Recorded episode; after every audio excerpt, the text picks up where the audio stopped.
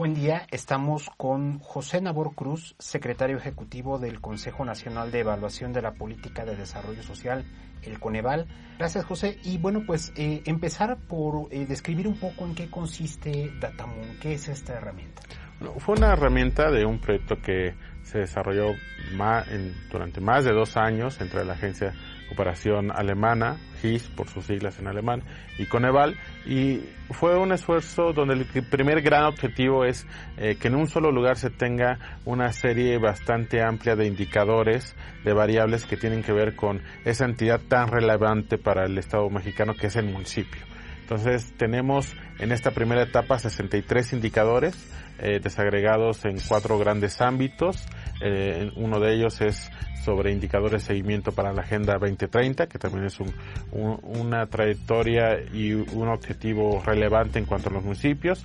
Otro, otra gran área tiene que ver con indicadores sobre las finanzas públicas municipales, que me parece que también es un tema bastante importante a señalar porque por primera vez tenemos eh, información eh, sistematizada sobre eh, el presupuesto y la forma en cómo los municipios lo van ejecutando de datos relativamente recientes. Entonces, en esta parte de financiamiento se tiene, se puede conocer cuánto presupuesto reciben de la Federación los municipios y cuánto se está creciendo. Así es, sobre, todo el tema del, del, ejercicio del presupuesto. Me parece que ese tema es bastante importante porque si bien esa información es pública, también cabe destacar que cada uno de estos 63 indicadores vienen de estadísticas oficiales del gobierno, eh, diferentes fuentes, del INEGI, propiamente del Coneval, pero indudablemente eh, en este tema de las finanzas municipales sí es algo relevante porque eh, así como hay municipios con presupuestos muy pequeños, tal vez no más de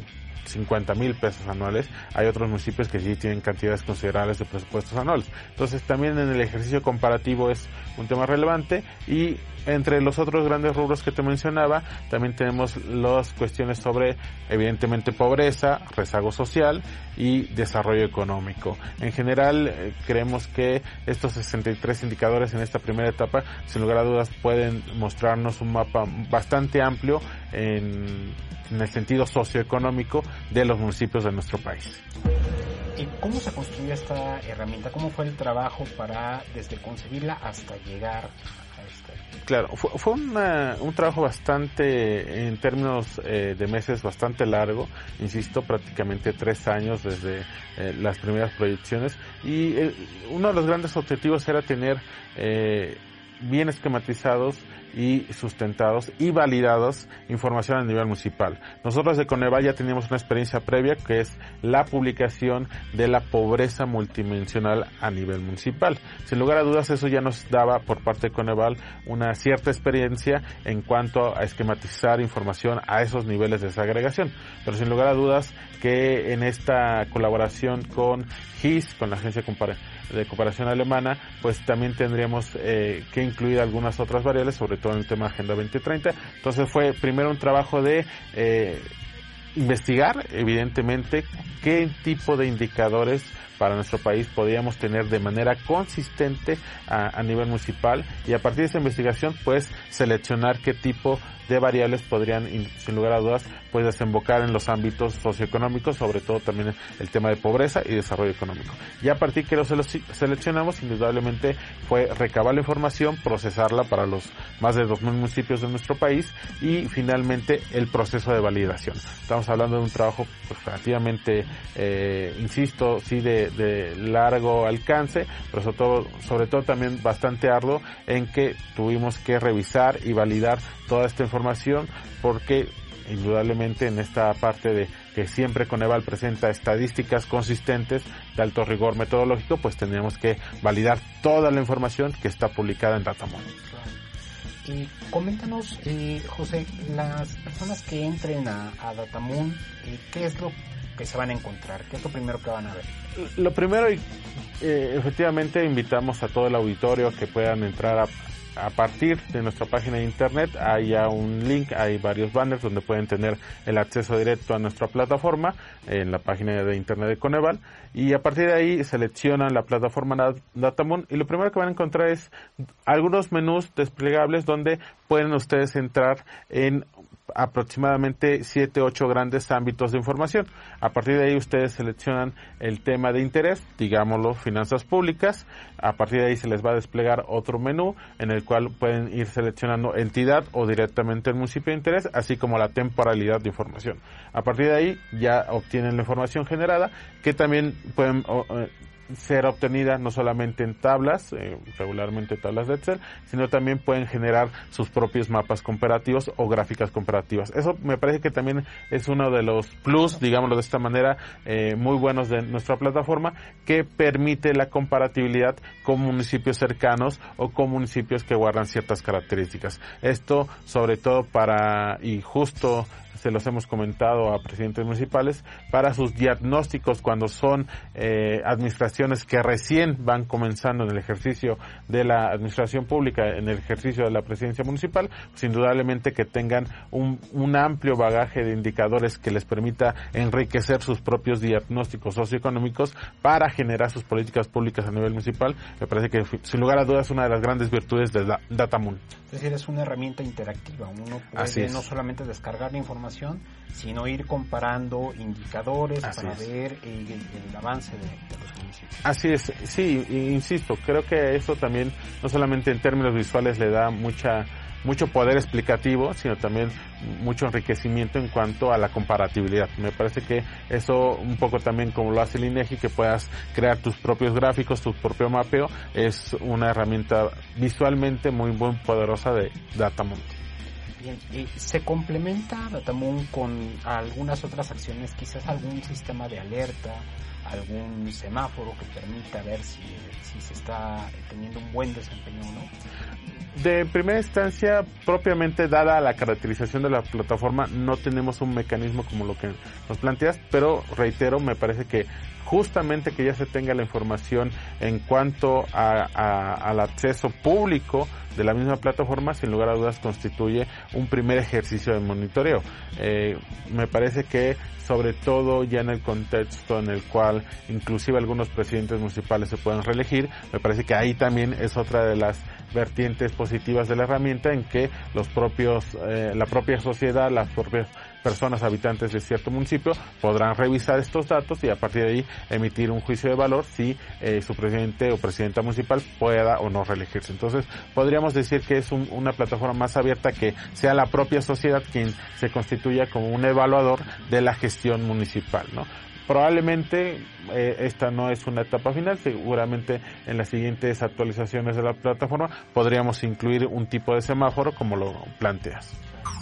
Perfecto. Eh, José, ¿cómo trabaja Coneval con los gobiernos locales? Bueno, esta herramienta es muy importante. Eh, sin embargo, conocer también eh, qué otros esquemas o de qué otras maneras eh, colabora el Consejo con los gobiernos locales y qué servicios puede ofrecer. Claro, nosotros tenemos evidentemente un acompañamiento técnico muy relevante con cada una de las 32 entidades federativas.